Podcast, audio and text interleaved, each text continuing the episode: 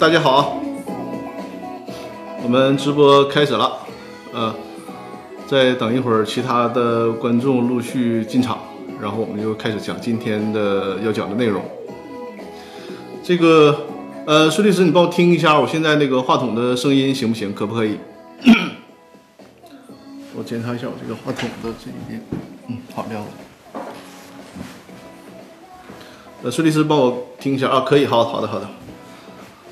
呃，这个背景音乐大家能听见是吧？很少女系的一个背景音乐哈。有人能听出来是什么歌吗？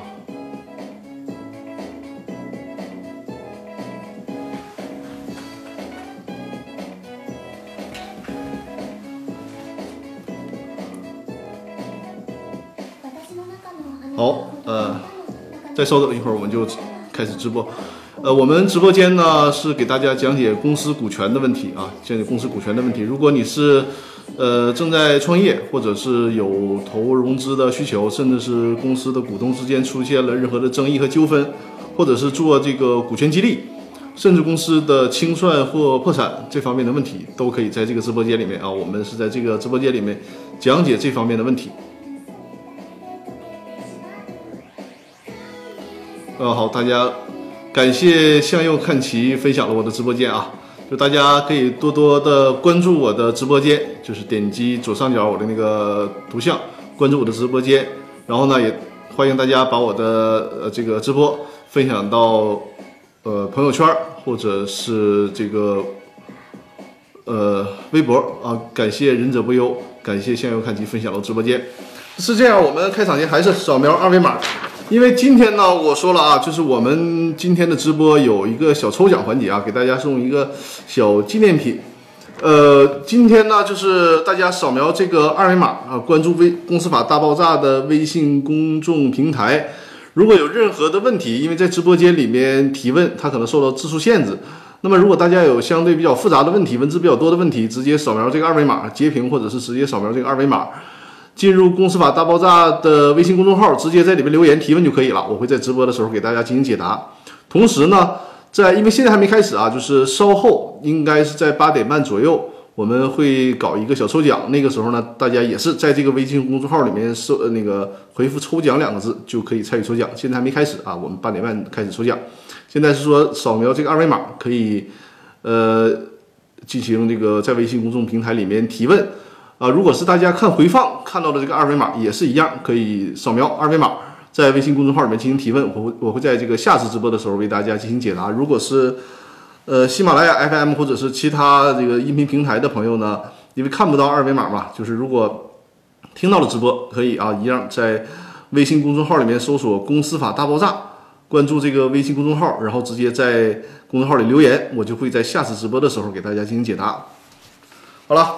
我们今天直播的话题是小股东在公司当中地位的问题啊。这个话题的来源呢，也是呃知乎里面知乎里面的一位朋友呃一位这个叫知友吧呃的提问，所以说把它确定为了今天的主题。今天的内容准备的还是比较多的啊，我不知道能不能讲完，因为呃这是今年啊二零二零年我的最后一期直播了，所以说。怎么讲？就是不想搞得这个内容太过复杂，然后搞得大家听的呃太满太累，是吧？我们如果大家想年终岁尾了嘛，大家想闲聊也闲可以闲聊几句，而而且我们毕竟还有个抽奖环节嘛，所以说我们今天讲解部分呢，可能就安排在一个小时到四十分钟。因此呢，我呃优先解答大家在微信公众号里以及呃在直播间当中的提问，然后呢，其次是解答知乎上的提问啊。好，那我们先看第一个问题啊，就是优先解答我们在这个微信公众号和直播间里的提问。呃，忍者不忧，因为我看到忍者不忧已经进入直播间了，对吧？忍者不忧呢，在这个微信公众号里面留言已经呃已经留言提问了。那么我就先回答忍者不忧的这个问题啊。忍者不忧，你在线的话也告诉我一声啊，跟我打个招呼。呃，忍者不忧呢，他的问题是这样的，他说。公司股东在认缴出资期限未届至，就是这个公司的股东在认缴出资期限还没有满的时候，就转让了股权。那应视为其以行为明确表示不再履行未届，应该是未届满的出资义务啊。再看，好的，属于未依法履行出资义务即转让股权的情形，依申请执行人申请，应追加为被执行人。他的这段话呢，是摘录在摘录于这个《人民法院报》，就最高法院办的这个报纸嘛，《人民法院报》。二零一九年九月十二号的一篇文章里的裁判内容，就是在这个《人民法院报》二零一九年九月十二号的《人民法院报》里面呢，登载了一个案例。这个案例的内容里面提到了刚才我的观点，一会儿我会给大家解释这个观点它究竟说的是什么啊。然后呢，仁者不由说，他也觉得这个和他平时的认知相矛盾。那是不是这个观点是一个比较小众的观点？如果遇到类似的案件，是不是还是呃主张不能追加被执行人呢？这个忍者不由的问题啊，我给大家解释一下。啊，对不起啊，这有点流鼻涕。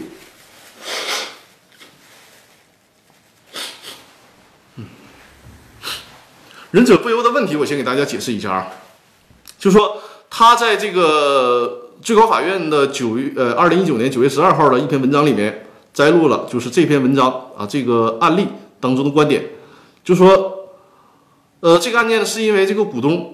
他呃认缴出资的期限还没有到，在这种情况下呢，他就把股权转让了，然后因为这个公司呃被执行了，公司欠款被执行了，结果呢，法院把当初转让股权这个股东给追加成被执行人了。法院追加的理由就是刚才我提到的，就是说呃法院认为呢，这个股东的出资期限呃没有没有届满，就是说你这个。认缴的出资期限还没到，你就把股权转让了，那就视为呢你明确的表示不履行出资义务了。那在这种情况下，你没有履行出资义务就转让股权，所以说呢你得承担这个替公司还款的责任，就是在你这个出资范围之内承担还款的责任。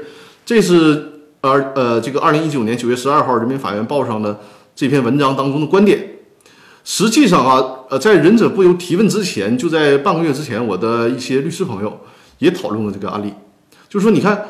按照我们平时的解读啊，后来我们查询的很多判例嘛，就是公司股东即便这个出资期限没满，他把股权转让出去，只要是善意的，那么这个转让的这个股东是不需要对公司的债务承担责任的，这是大家在实践当中呃几乎达成一致的观点。但是呢，这个人民法院报刊登的判例。又推翻了这个观点，就导致大家很困惑，就是这到底谁说了算？尤其是他的这个判决，因为他这个 判决的法院级别是比较低的，是以区级的法院，就是呃河南省焦作市山阳区人民法院啊，是一个区级的人民法院。但是呢，这个法院这个判呃这个裁定被收入了人民法院报的案例精选里面，所以说大家就很困惑，说这种意见。是不是代表了最高人民法院的意见？就是你这个股东出资期限还没有到，你就转让了股权，那你这个股东呢，也要对公司的债务承担连带责任，是不是能代表最高法院？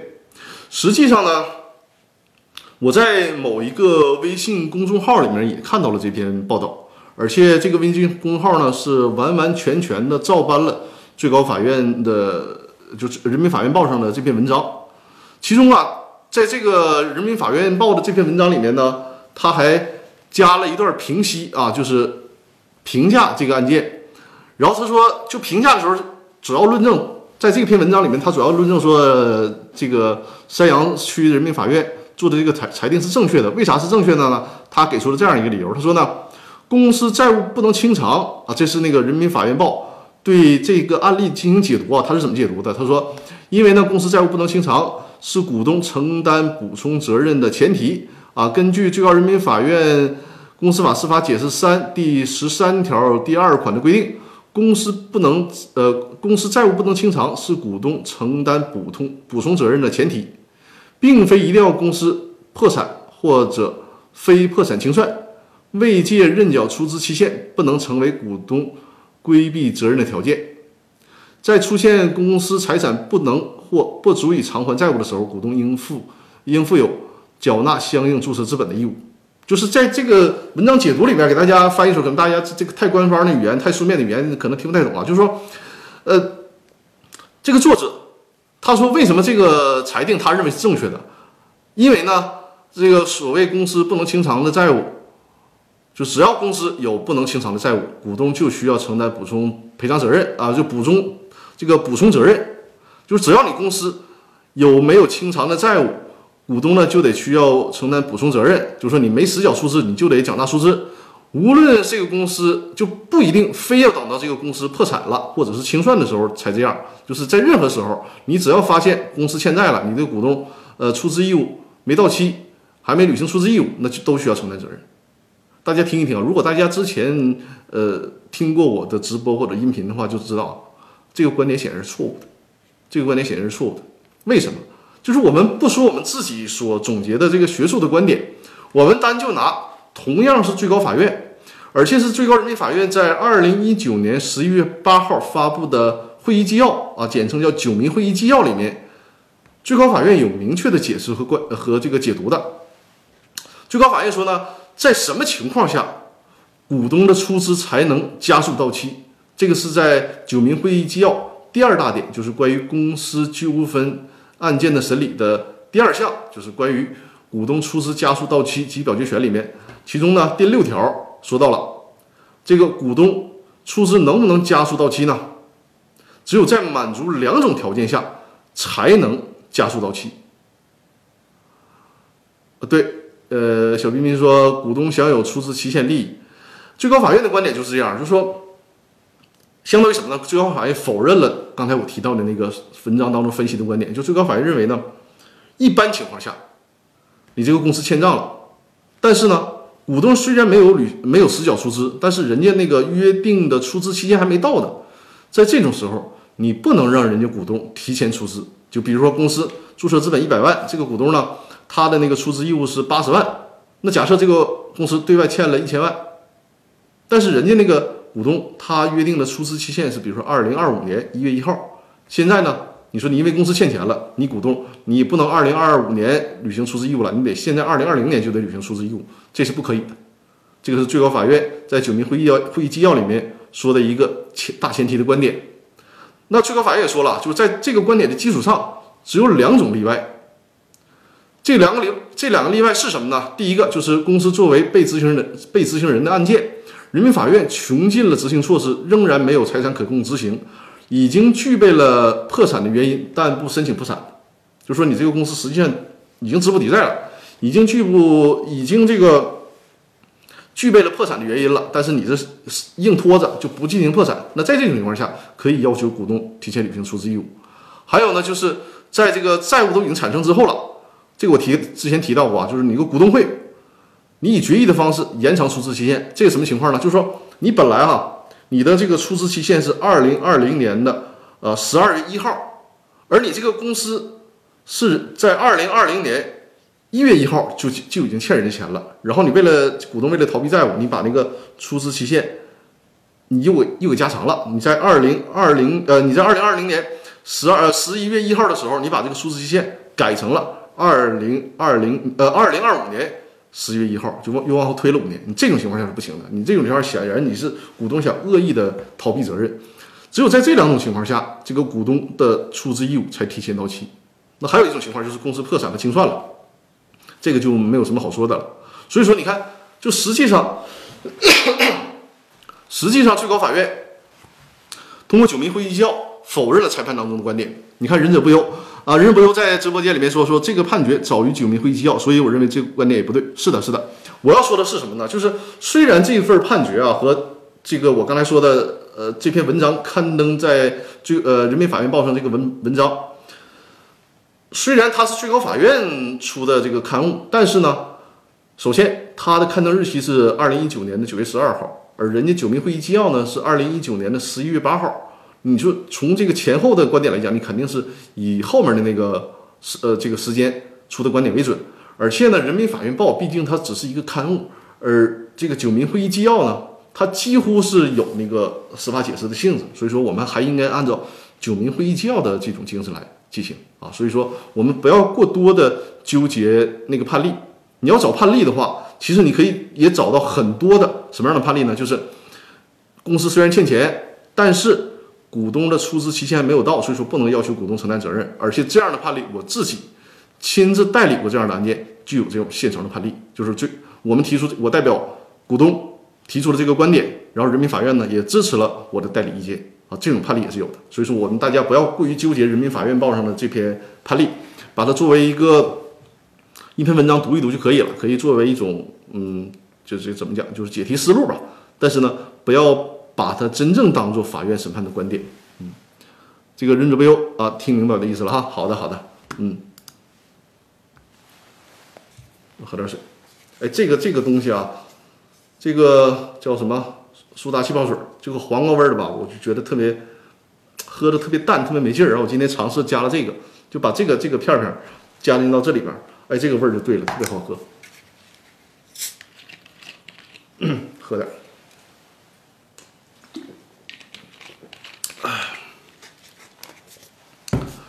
呃，这是啊，还有啊，就是我再再次强调一下啊，对，泡腾片，泡腾片是的，泡腾片，然后放到这个这个汽水里面就特别好喝了。还有啊，再次强调啊，就为什么我们今天那个忍者不由提出这个问题，以及包括你看我之前说了嘛，我们很多律师朋友也在讨论这个问题呢。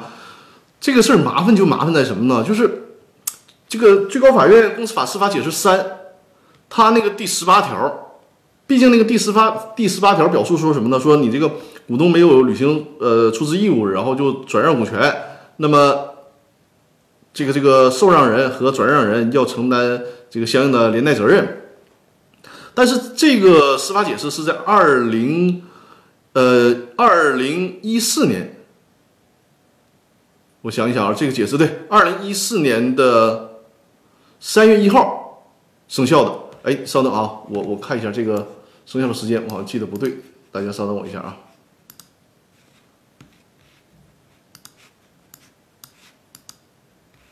公司法司法解释三，稍等，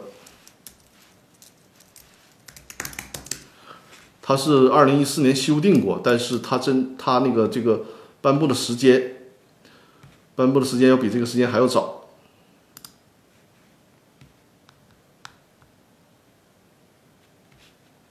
对，是二零一四年修正过，修正只是条文顺序的修正。它这个司法解释呢，是在呃，我看一下，二零一一年发布的，二零一一年一月份，二零一一年一月二十七号发布的这个司法解释。它当时的背景呢，就是这个公司法那个时候的公司法还没有。实施认缴出资制，就那个时候还要求实缴出资，或者是至少得实缴一部分出资，在公司设立的时候。而在这个二零一三年公司法修订之后呢，就是彻底的取消了那种最低出资的限制，就是你公司设立的时候就可以完完全全百分之百的认缴出资。它是在基于这个这个呃二零一一年公司法没有这个完全的认缴出资制度的情况下形成的这样的一个司法解释，就会导致什么呢？它和后来那个公司法总是有冲突。就梳理不明白，所以说就会给实践当中造成很多的困惑，因为你毕竟你那个司法解释还是有效的，然后呢，你这个公司法又出来这个修修改了呃认缴出资制，那你说到底以谁的为准呢？所以在司法实践当中就总会为这事儿进行争议。你看我我注意到啊，就是最高法院在二零一呃就是在刚刚也就是这个月的二十二号和二十三号。呃，说是原则上的审议通过了相关司法解释和规范性文件全面梳理工作的这个，并且呢，呃，关于有关废止和修改相关司法解释解释的决定，那我们期待着说，就是针对给这个这个公司法司法解释三，在这次整个对司法解释的梳理过程当中，能不能有一个明确的说法？我们期待这样，免得我们大家总是这为这个事儿很很困惑。实际上，我们从呃公司法的法理的角度，这个事儿并不是难题。并不是难题，它就是一个应有之义。就是你既然允许人家认缴出资，人家没有其他的法定情形，就是因为公司欠债了，就得让股东提前履行出资义务，这是不符合公司法的立法原则。但没有办法，现在有个司法解释在这儿，就是给大家造成了很多的困惑，总是在打嘴仗，是吧？所以呢，我们寄希望于最高院对整个这个这个目前啊呃正在这个实施当中的司法解释有一个完整的梳理。寄希望于能不能对公司法司法解释三有一个明确的说法，尤其是公司法司法解释三的第十八条啊，我们拭目以待吧。因为马上啊，下个月开始就是一月一号开始了，民法典就实施了。我们之前习惯用的什么这个物权法呀、合同法呀，就都这个废止了，都以那个民法典为主了啊。因此说，我们还得有一个很大的转变。好，我们在呃，这个是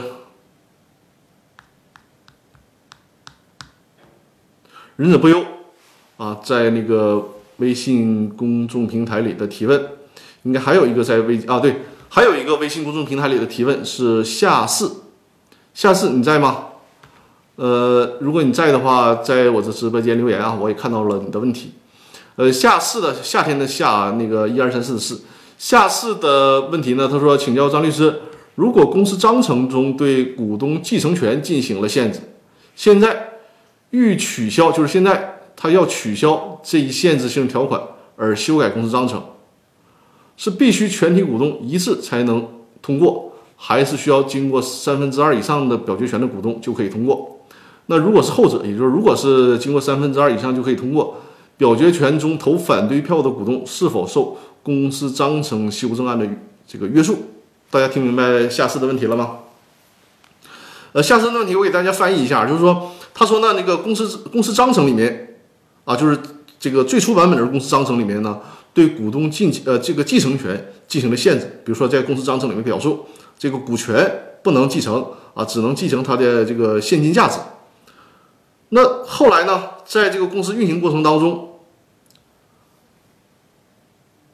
有大部分股东改主意了，就是不想对继承进行限制了。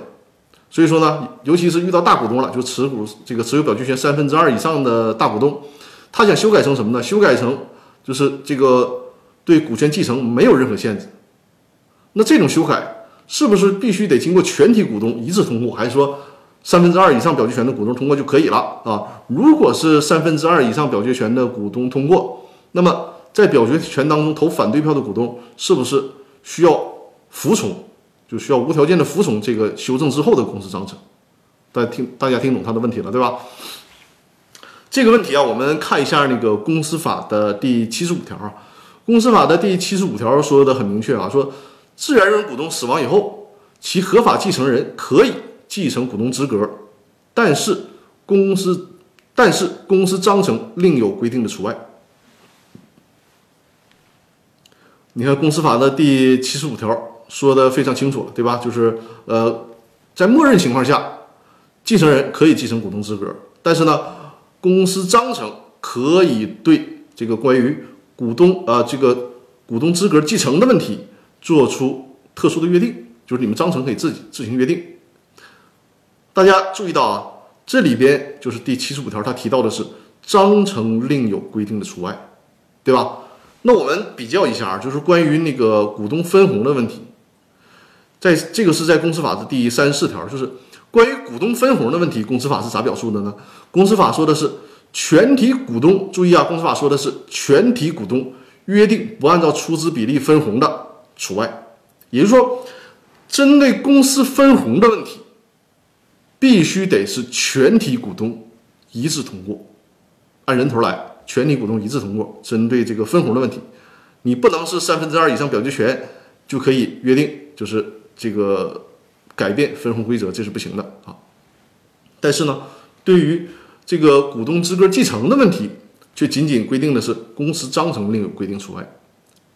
那言外之意，大家都就能听明白了吧？就是关于股东继承的问题，不需要全体股东一致通过，你可以。公司章程，比如说公司设立的时候，公司章程形成这样的一个规定，也可以在公司运行的之后啊，运行过程当中，代表三分之二以上表决权的这个股东，通过修改工程呃修改公司章程的方式来改变这个继承规则。所以说，你看这个下次你的问题就是，现在那因为原来的公司章程约定了这个股权。不能继承，但现在呢，人家大股东想通过三分之二表决权修改这个公司章程的规则啊，就是规定这个股权可以继承了。那么人家符合这个公司法所规定的游戏规则，就是公司章程另有规定，按公司章程的规定。那么人家想修改公司章程，那就是三分之二以上表决权就可以修改。那如果你是小股东，你可能只有只占有三分之一的表决权。那你说，那他继承他的，我能不能不同意呢？这个是不行的，那你就得服从，因为公司章程修改了，既然修改了，那就得服从公司章程的规定啊，就这个意思。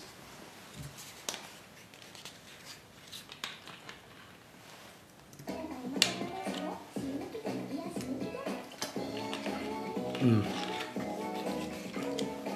嗯，正好喝。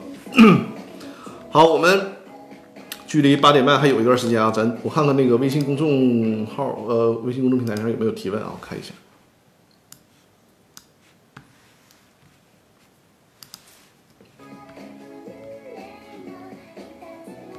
没有新的提问。好，那我们就再回答一个知乎上的问题啊。呃，知乎上有一这样的问题，因为我上周直播的时候呢，因为时间很紧，这个问题就暂时没有回答。那我们在这次来进行解答。知乎上的提问说，有限股东之间能否约定不按出资比例承担风险？问题很简单啊，就是说他问的是有限责任公司股东之间能不能约定不按照出资比例承担亏损风险？比如说，呃，能不能约定我这个持股？百分之八十，但是呢，我只承担公司亏损的百分之二十的这个风险。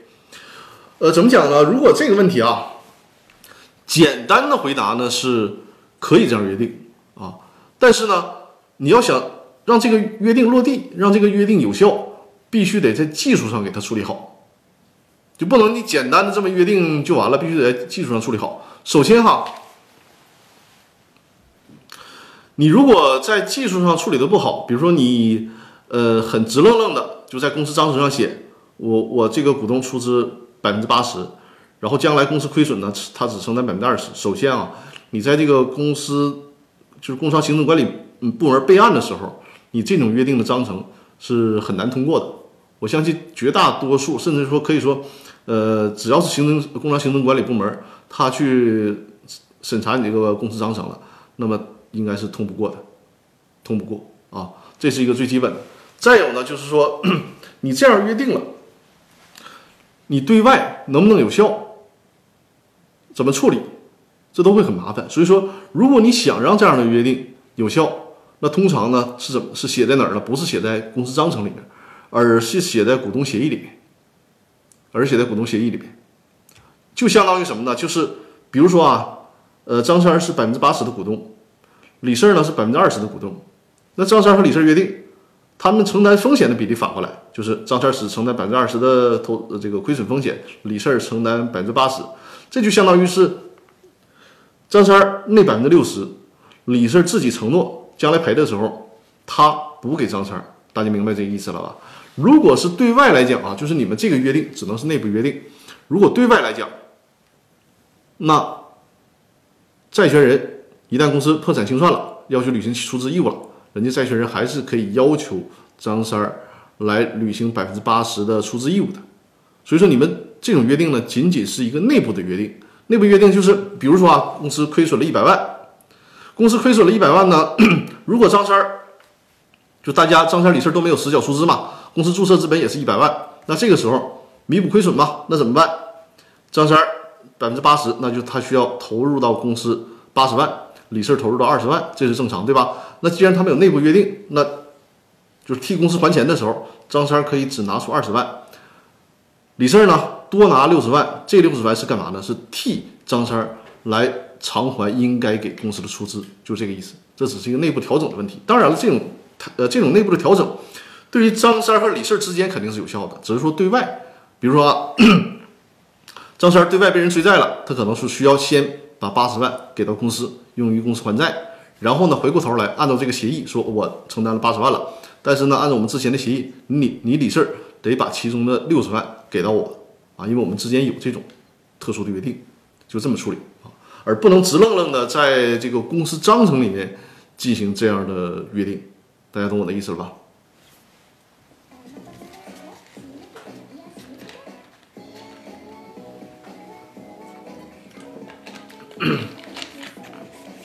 好了，八点半了咳咳，我看一下我这边后台啊，我先看一下我这边后台。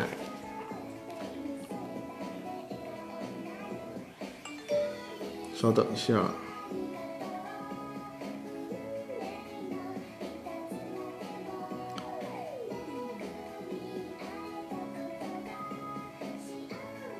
嗯，哎，已经结束了，什么意思？稍等，我看一下啊。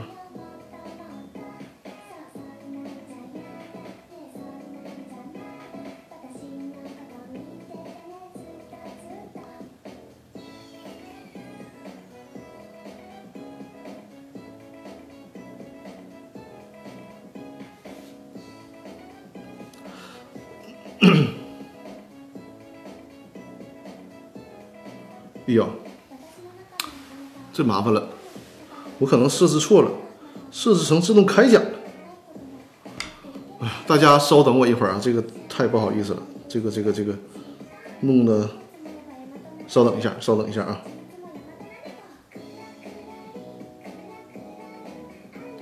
稍等一下，稍等一下，咱重来一下啊，刚才那个那个是我在后台的设置有问题。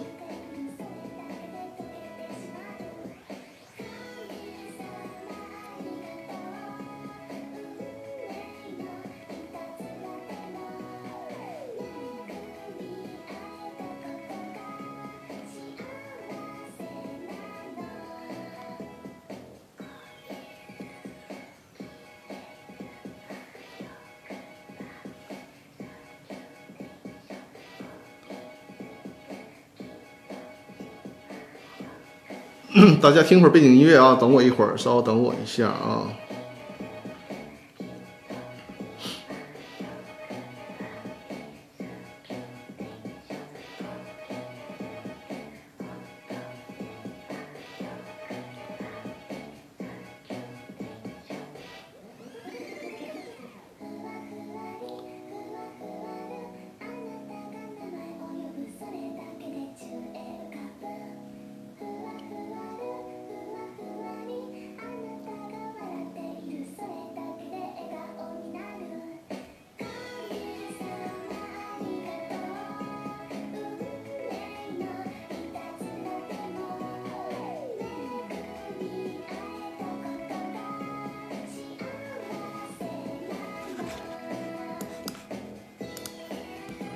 等一下，我把新的那个呃抽奖的图发到后台啊，然后我们就开始抽奖。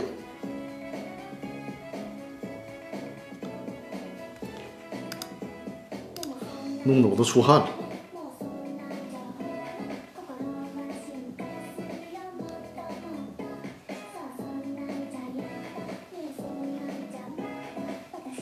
好，我更改一下后台啊。因为刚才那个抽奖的链接应该是失效了，看一下。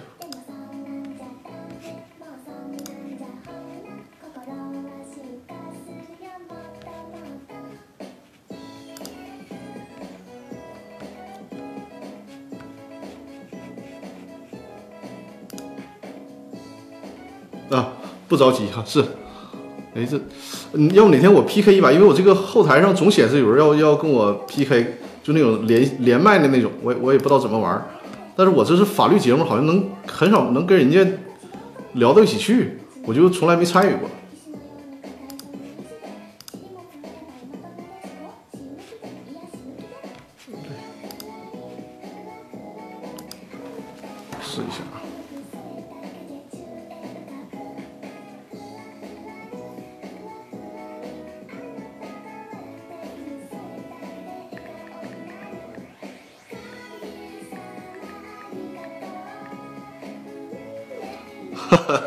好的，不紧张。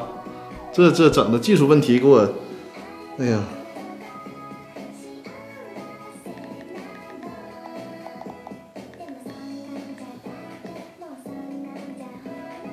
嗯，这回应该好了。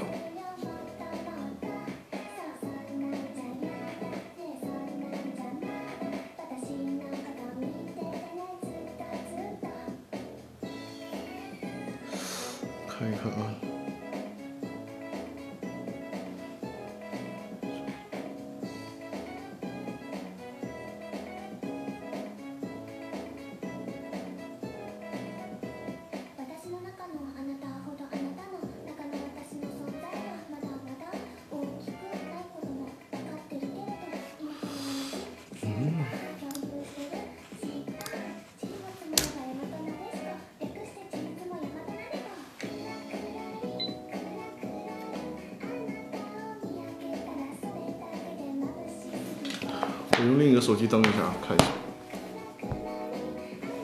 哦，感谢大家这通知还送出礼物啊！我这这，哎呀，惭愧啊！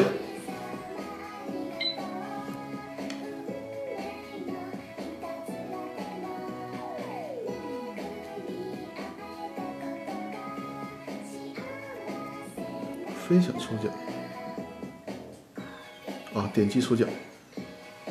好的，好的，再看一下，再测试一下啊，这这这这这，嗯。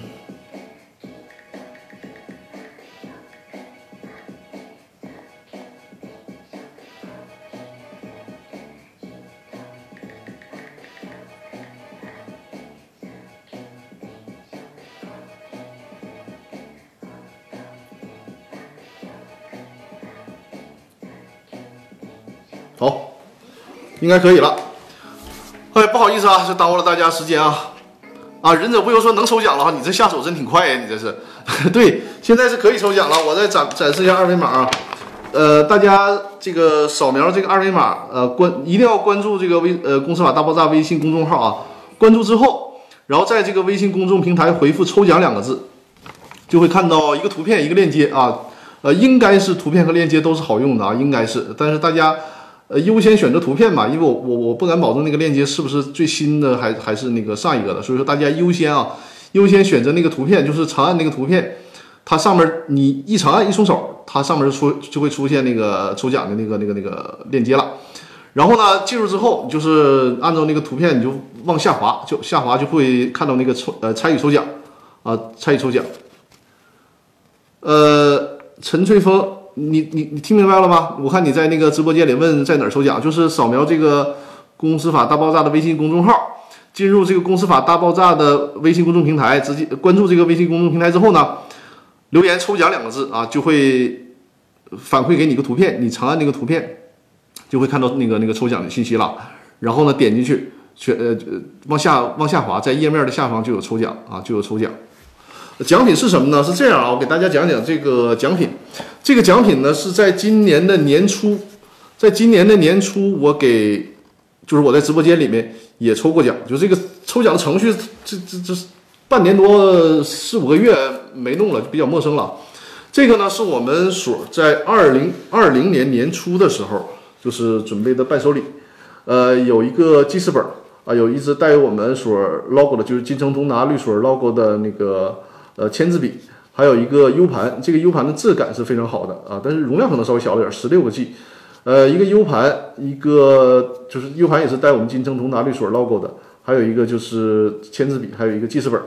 二零二零年，那大家可能会问了，你这马上二零二零年都快过去了啊，这这马上就是还有两三天，你这玩意儿不过期了吗？这个啊，我是在怎么讲？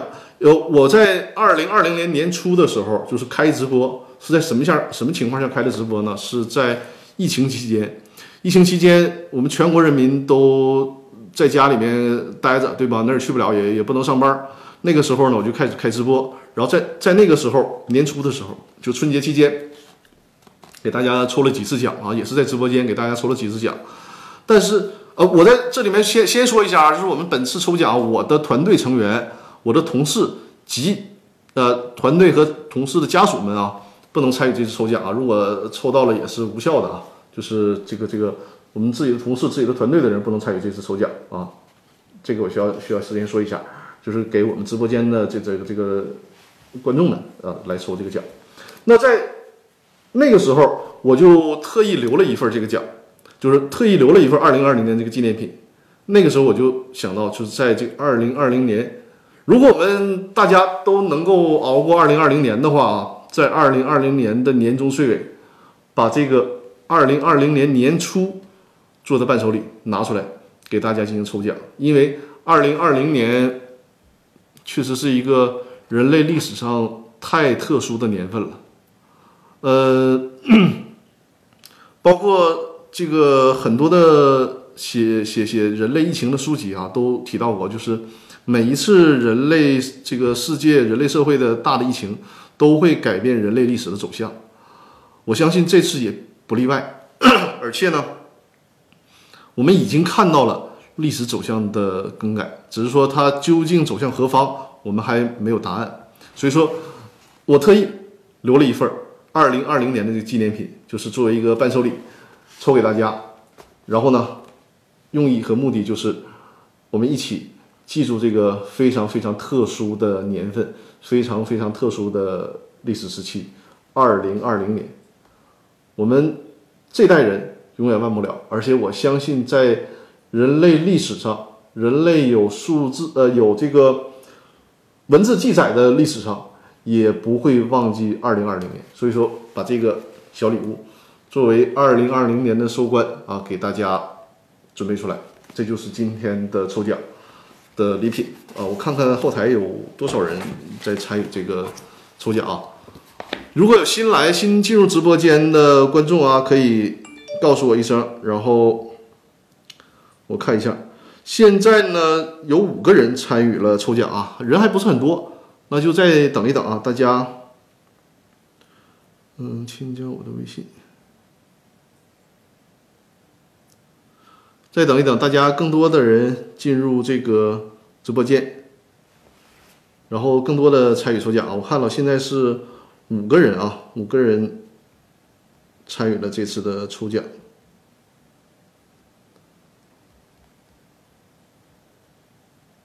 我在后台应该是能看到的，是吧？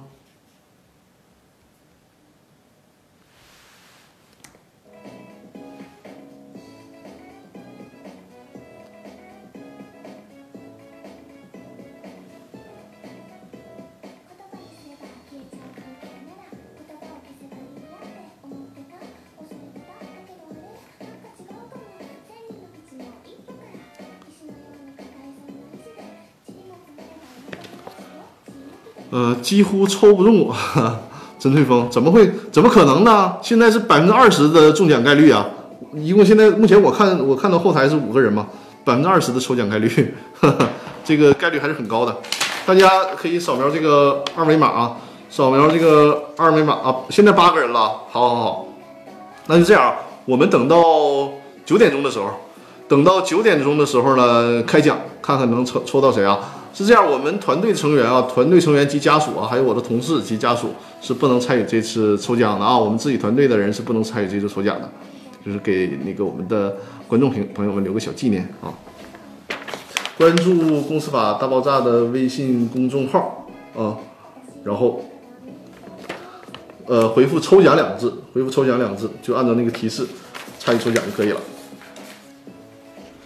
那我们现在是闲聊一会儿呢，还是再接着回答大家的提出的问题啊？因为现在我看现场没有，在直播间里面啊，没没有那个新的提问。我先看一下后台有没有啊？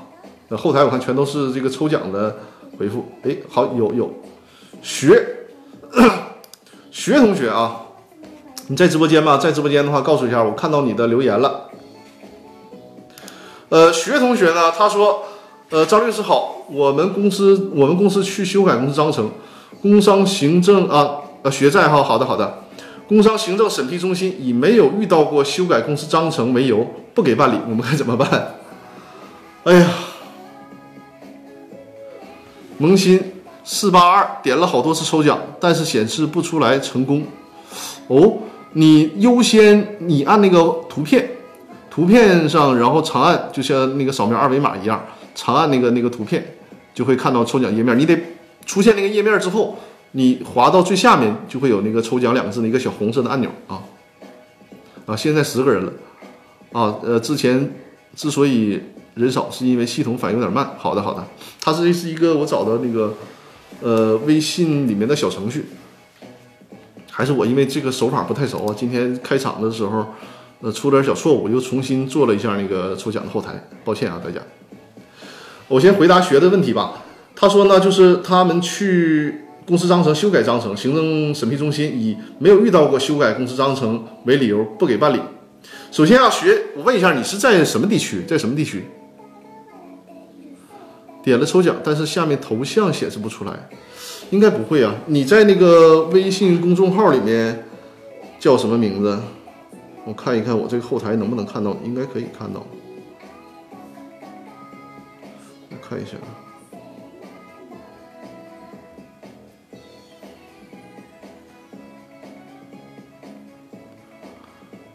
山东哈山东泰安。那个萌新四八二你先说一下你那个微信的头像大概是什么样子的？我这边只能看到那个微信的头像，我我从而能看到你那个有没有参与到抽奖啊？好，我回答这个那个那个学啊，就是叫静思啊，我这个得跟需要跟你互动一下了，就是说你是去了工商局，就是。你具体是修改公司章程的什么内容，人家不给你通过，还是说这个工商局就规定所有的工商公司章程都不能修改？我相信这不太可能啊，这不太可能。就是你看看你这个你要去修改，你是遇到了想修改什么内容，然后呢，工商行政管理部门呃部门不给你通过，这个你可以跟我说一下。呃，我看到微信的头像呢。有有三个是人像的头像，一个是坐在那个桌子上穿红衣服的，还有两个是两位是女士的头像。增啊，呃，净是说是增加了股权管理的部分，能不能具体的描述一下股权管理的部分？就是具体是是怎么写的？它是这样啊，就是怎么讲呢？现在的。很多工商行政管理部门，因为我在互联网上给大家讲课嘛，包括我们公司法大爆炸的那个微信群，公司法大爆炸微信群里边的很多会员，甚至是上海的这些会员，也反映，呃，就是有些时候工商行政管理部门过多的干预啊，有些条款不能给通过。实际上呢，如果我们严格意义上来讲啊，就是工商行政管理部门，嗯。没有这个过多的，只要我们公司章程的修改，它不违反公司法的强制性规定，公司工商行政管理部门是没有这个权利去拒绝我们修改的。但是呢，现实当中是这样，工商行政管理部门对公司法的掌握，我们不得不说啊，并不专业。因为什么呢？公司法它它是一个比较复杂的法律问题。大家想想啊，就即便是在律师里面。对公司法这个门类所精通呢，也是占极少数。这个并不是，就是我研究公司法不谦虚，而是从大数据上大家可就可以看到，就是公司股权类的纠纷占整个民商类的审判当中，每年啊，它可能连百分之一都不到。所以说，就是所有的律师，尽管大家都是学法律的、研究法律的，但是研究公司法这一块儿是比例上是相对比较少的。所以说，你看我们成天，我们的律师成天研究法律，也不敢说对公司法能掌握的如何如何。那你让工商行政管理部门，你寄希望于说他吃透这个公司法，从而呢解读你这个公司章程的修改是不是违反了呃公司法的强制性规定？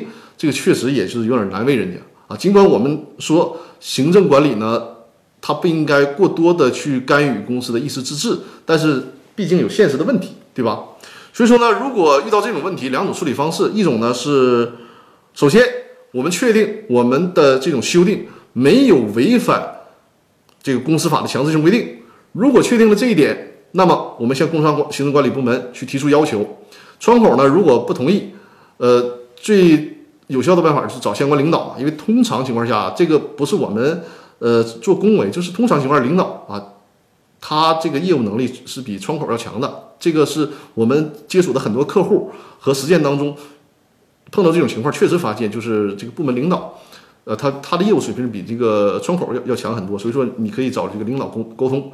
如果还不行的话，那就两种方式，一种通过行政诉讼，但实际上啊，我觉得大可不必，没有必要费这个周折。就是最现实的解决办法，那就是写股东协议，就是公司章程不让你通过。你们自己全体股东私下写这个股东协议，然后呢，在公司章程里面这个预埋对接条款啊，比如说在公司章程里面体现，如果是这个股东协议和公司章程约定不一致的，我们以这个股东协议约定为准。通常这句话啊，在大多数的工商行政管理部门，哪怕是我们所接触的比较小的城市的工商行政管理部门里面，你这样约定它也是允许的啊，就是我们既有股东协议，也有公司章程。然后呢，如果公司章程约定的内容和股东协议约定不一致，那么就以股东协议约定为准。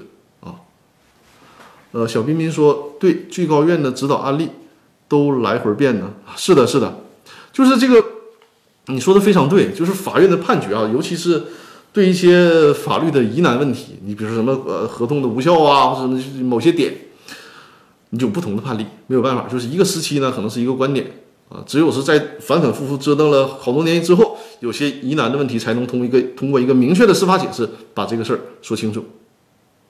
所以说呢，就是你对这个工商行政管理部门，我们不能做。过过多的苛求啊，这是一个很现实的问题。呃，这就是对静思的提问的这个回答。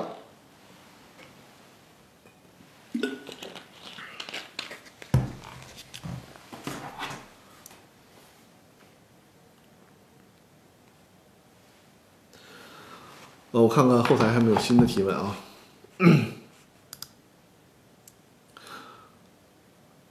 啊，明白了，谢谢张律师，不客气，不客气。呃，陈翠峰律师提了一个问题啊，陈翠峰律师提的问题，我看一下啊。他说：“呃，张律师，请问，公司与股东常年保持大额资金来往，在公司股东里不需要审批手续即可支取资金，是否认为财产混同？”啊，这是那个呃，陈翠峰律师他提出的问题啊。呃，是他说，公司与股东常年保持大额的资金往来，呃，在公司里呢，股东不需要审批手续即可以支取资金，这个是很容易被认为财财产混同的啊。那关于这一点，九民会议纪要它有一个比较详细的论述，我给你找出来啊，就是说，等会儿，就是关于财产混同的问题，你如果光看那个公司法，你是没办法的，因为他给。他几乎全都是给法官留出了那个就是自由裁量的空间，那怎么办呢？总总需要找寻一些标准吧。所以说这次的九民会议纪要，你按照那个标准，它还是相对的比较有这个指导意义的。就最起码给你罗列出来了很多的情形。我告诉你一下是哪个条款啊？就是在那个九民会议纪要的第十条、第十条和第十一条。尤其第十条就是人格混同啊，他列出了几种情形。他说呢，就是说应该综合考虑以下因素。我给大家讲一讲啊，呃，这几条主要分六个啊，实质上列出来明确的这个情形呢是五个。就第一个呢是股东无偿使用公司的资金或财产不做账务记载。你看，这个和我们就是陈律师的提问就很像了。这不说了吗？呃，股东无偿使用公司的资产或财产、资金或财产，不做这个账务记载。他如果不做任何的首批，呃，任何的审批手续，那显然在账务上是很难有记载。你就单独这一条就很符合那个九民会议纪要的第十条里的第一项了。还有呢，就是股东用公司的资金偿还股东的债务，就是用公司的资金替股东还债，或者呢，公司将呃，或者将公司的资金供关联公司无偿使用。不做财务记载，你看，就是一个资金混同混同，你还不做财务记载。然后呢，第三点就是公司账簿与股东账簿不分，致使公司财产与股东财产无法进行区分，这就是一个典型的情情形。第四个，股东自身收益与公司收益呃公司盈利不加区分，致使双方利益不清，就是大家股东赚的钱和公司赚的钱都往一块弄，然后也最后也分不清到底是谁的钱了，这种也是财务混同。还有就是公司的财产记载于股东名下，由股东占有和使用，比如公司的车辆却结果登记在股东的名下，公司的房子登记在股东名下，公由股东使用。还有就是第六项就是一个兜底条款了，人格混同的其他情形。那么你看吧，你在这五条里面综合的来判断，你比如说你都符合其中的两三条了，那你就认定你人格混同就是没什么问题。所以说这这次的九民会议纪要对这个事儿说的是相对来讲比较清晰了。啊，然后你要是看他是不是人格混同，就往这里套就可以了。呃，陈律师说，呃，谢谢张律师，不做这个方向确实不太了解。是的，是的，所以说，呃，我觉得九民会议要九民会议纪要这很好啊，就是他给你把东西完全细化了，有可操作性了。就有的时候呢，公司法的规定，哪怕是公司法司法解释的规定啊，有的时候规定还是过于原则，就是他没有一个很明确的指导。就尤其我说的。大多数的法院和法官呢，从处理案件的比例来看，就接触这个公司股权类的比例就很少。所以对这类的业务呢不是很熟悉，而且我们坦率的讲，这个法官每天真是太忙太忙了。你让他说他每天去写判决书，可能都得加班加点，未必能写完。你让他再腾出时间专门研究一个某一个法律类别，比如说让他专门研究这个这个公司法领域，这个确实太苛求了，不现实。人大家都是人，这个精力都是有限的，所以说这个这个需要有个客观的理解。因此说呢，你这个司法解释啊，那或者是最起码是最高法院有代表意义的观点，越明确。越具具体啊，对这个审判的指导意义才越大，就这个意思。好，呃，我们再看看那个微信公众平台有没有新的留言啊？啊，对我们还有朋友不断在那个抽奖啊，呃，还是啊，扫描这个二维码，就是关注了《公司法大爆炸》的微信公众号之后，在后台留言“抽奖”两个字啊。抽奖两个字，然后优先选择那个图片，就长按那个图片，就会出现抽奖的那个页面。点进去，点进去呢，在页面的下方就会看到一个红按钮，就是点抽奖，点击抽奖啊。那红按钮显示的就是点击抽奖，然后就可以加入抽奖了啊。然后我们九点钟，九点钟开奖，就是这个二零二零年的伴手礼，二零二零年的伴手礼，让我们铭记二零二零年啊。这是一点心小心意啊，呃，抽完奖的朋友，如果是在我的微信里，或者是在那个公司法大爆炸的微信公众号里面，就可以把你的邮寄地址告诉我，我快递给你啊。如果不在的话，就可以在那个微信公众平台，或者是我们的那个易直播的这个软件里面给我留言，告诉我你的那个那个通信地址就可以了啊。哎，大家有没有？听到这个背景音乐是什么什么音乐？什么歌？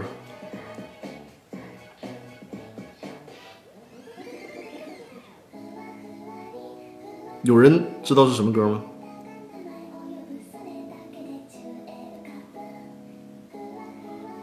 哎呀，托克维尔，你行啊，可以啊。呃，向右看齐啊，托克维尔和向右看齐都。说对了一半啊，说对了一半，嗯，没有把全名说出来啊。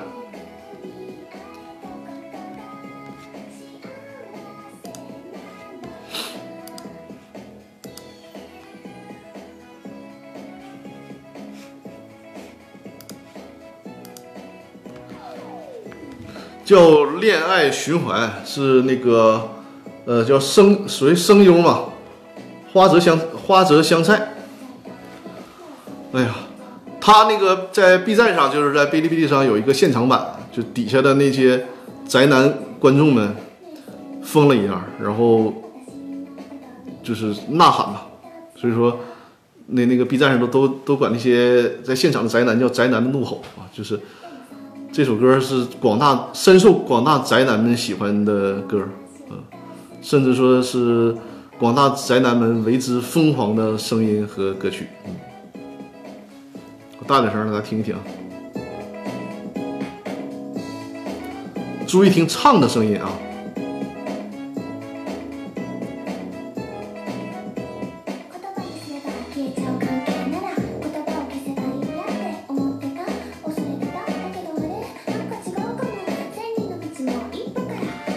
啊，小彬彬说张律师是 B 站的 UP 主吗？是的，是的，我在 B 站上的名字也是张根源律师，也是张根源律师，只是呃上传的视频作品不是很多啊。我通常是把那个每次直播，因为这个直播不是能回放吗？我把回放下载下来，然后放到 B 站，因为时间有限，而且我也没有专门的那种就是视频的制作团队，所以说做在做我，而且我每个每周还要剪辑这个音频的节目，在做这个视频实在是精力上不够用。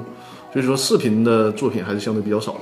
我是在 B 站上，在新浪微博上，在那个抖音上，呃，名字都叫张根源律师，几乎是全网那个统一的名字，就是只要在平台上开通了的那个账号，就都叫张根源律师。所以说你在 B 站上，呃，在那个新浪微博上，在抖音上搜索张根源律师，啊，都可以找到我。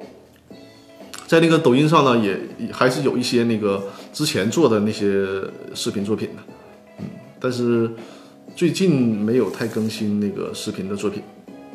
好了，八点了，八点了，我们这样，呃，最后啊，看看还有谁来参与啊？就是扫描这个“公司法大爆炸”的微信公众号啊，然后回复“抽奖”两个字，我们参与一下今天的抽奖。但是我团队的成员及家属们就不要参与了，就把这个机会让给我们的观众们。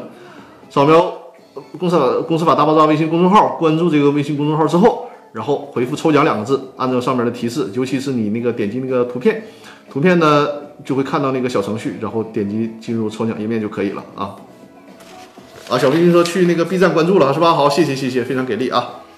我看一下后台，然后我们就开奖啊。看一看谁是有缘人。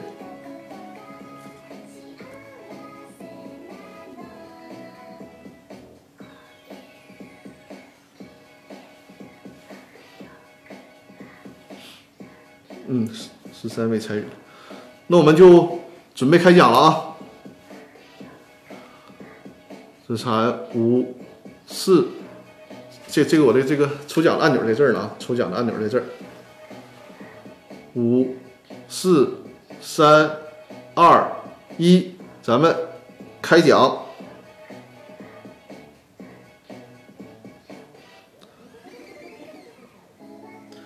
扫描，哎，回复关键词抽奖，嗯，我我这这又出什么问题了吗？我点击抽奖，sorry 啊，sorry sorry，我这又出个小错误啊，点击开奖。好，开奖中，五、四、三、二、一，恭喜以下一位中奖。哦！这位中奖的朋友是这位，大家能看到吗？我看看你的微信名字叫什么？好像我这儿看不到微信名字是吧？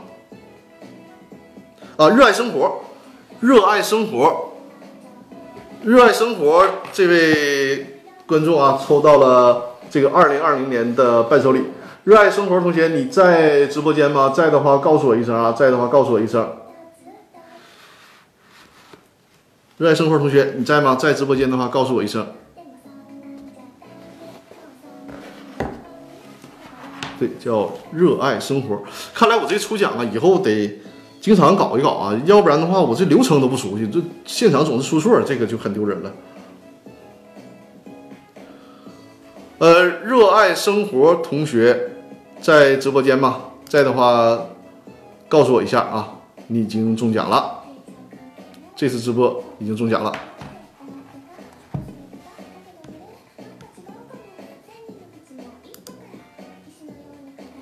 现在呼叫热爱生活同学，如果看到了的话，回复我一下啊。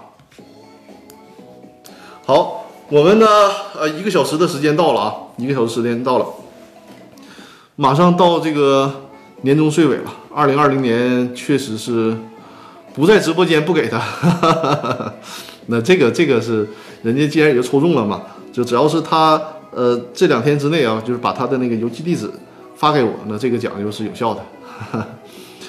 呃，我是每年，好像这个习惯可能坚持了快十年了，就是每年的十二月三十一号都写一篇年终总结啊，是真正意义上的给自己的那个年终总结的年终总结，每年都写一篇。以前没有开通那个公司法大爆炸的时候呢，就在很早的时候还是发到这个 QQ 空间里的，呃，QQ 空间里，然后近两年不就是开通了公司法大爆炸嘛，就是。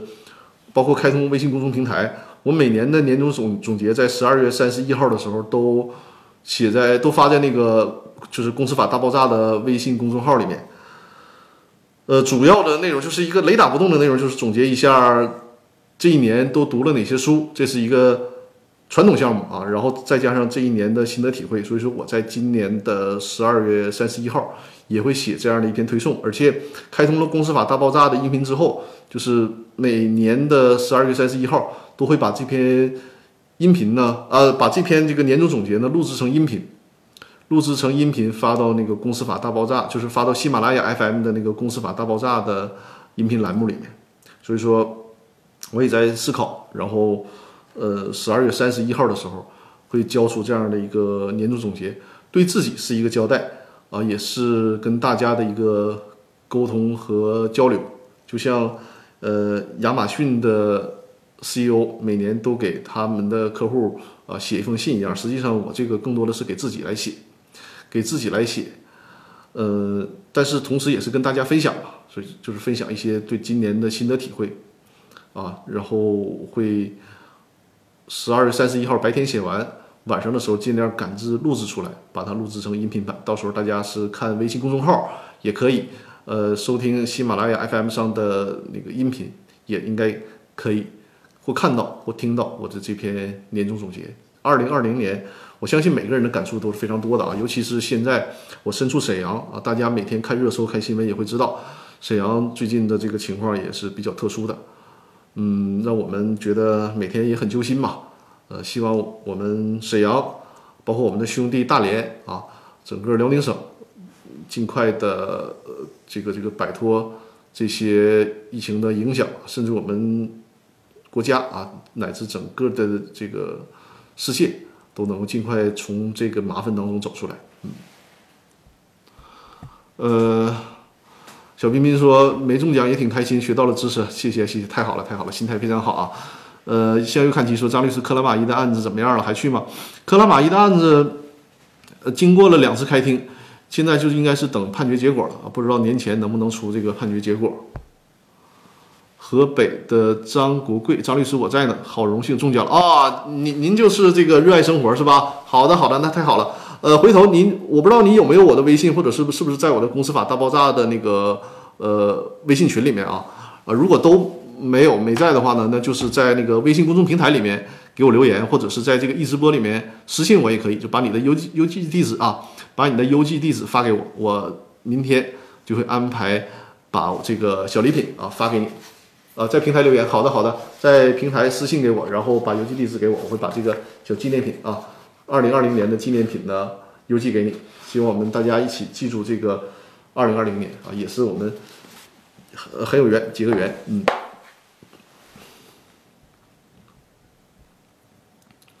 好的好的，呃，今天。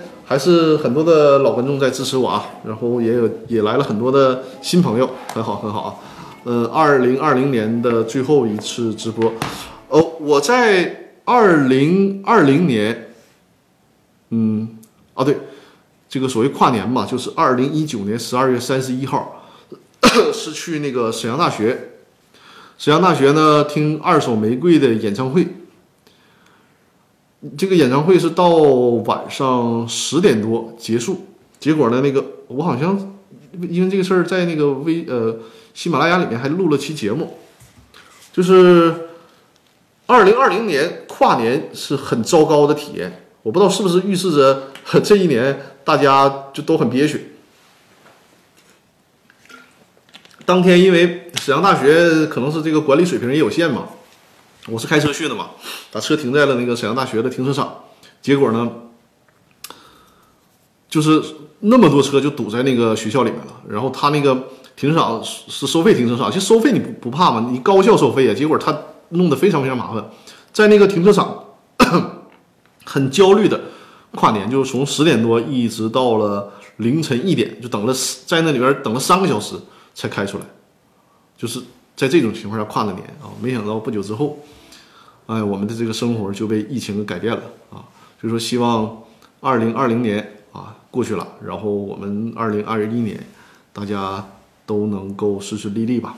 我不知道大家有没有看那个，呃，就是腾讯上，腾讯上有回放，就是京东的那个反跨年的脱口秀，李诞，李诞就是主持的那个节目反跨年的脱口秀啊，很感人。呃，他他那个脱口秀让我就是很节目质量很高啊，有很多的那个段子，但是让我觉得特别感动的是那个就是眼科医生手被手被砍伤了那个眼科医生，然后他居然也去那个脱口秀了，而且讲的也还非常非常好啊，这个这个让我确确实特别感动。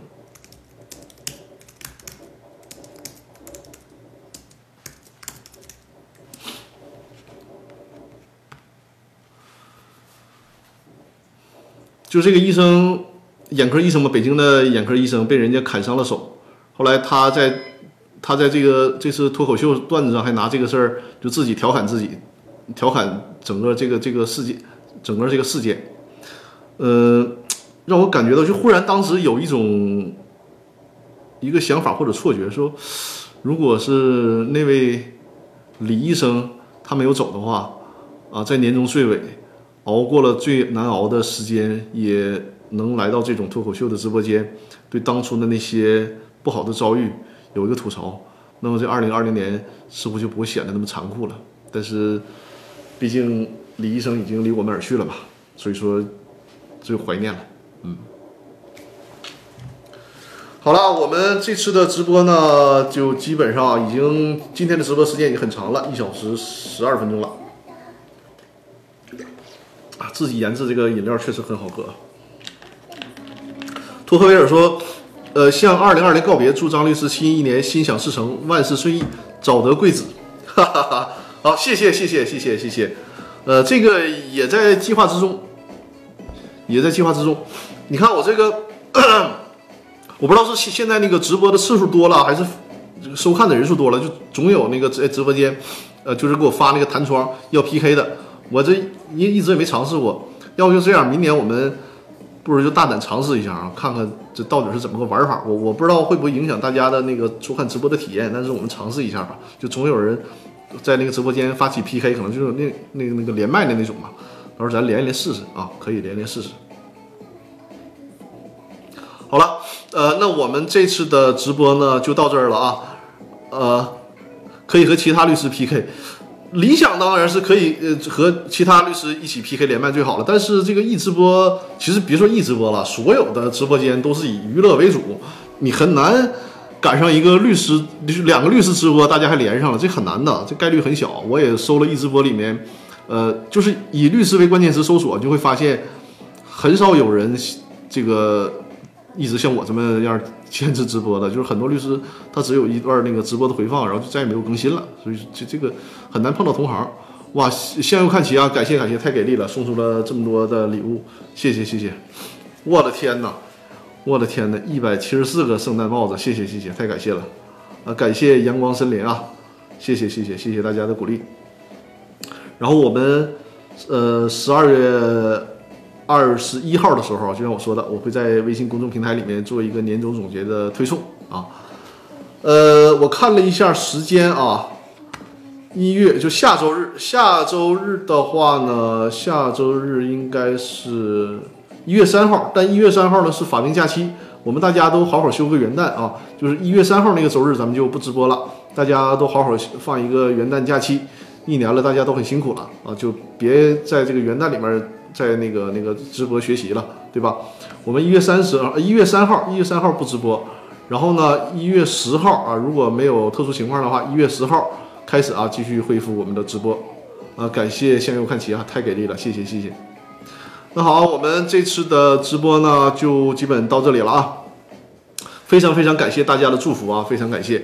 呃，希望大家在这个二零一二年新年里面都有一个新的气象，我们呃好运，然后呢国运也更昌盛啊！大家一起度过难关。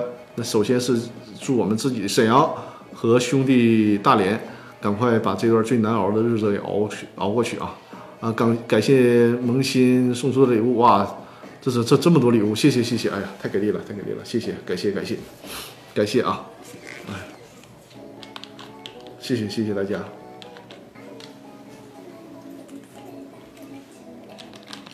我的天哪，可以了可以了，送送送这么多的礼物，谢谢。那好，我们的直播呢就到这儿了啊。呃呃，陈翠峰说：“张律师，明年见。”对，明年见，咱们二零二一年再见。好，谢谢各位的支持啊。非常非常的感谢，呃，背景音乐推起来，欢快一点，然后我们以一个乐观欢快的情绪迎接二零二一年，明年见，好嘞，好，呃，预祝张律师新年快乐，谢谢，也预祝大家新年快乐啊，新年快乐，再见再见，谢谢大家，再见再见。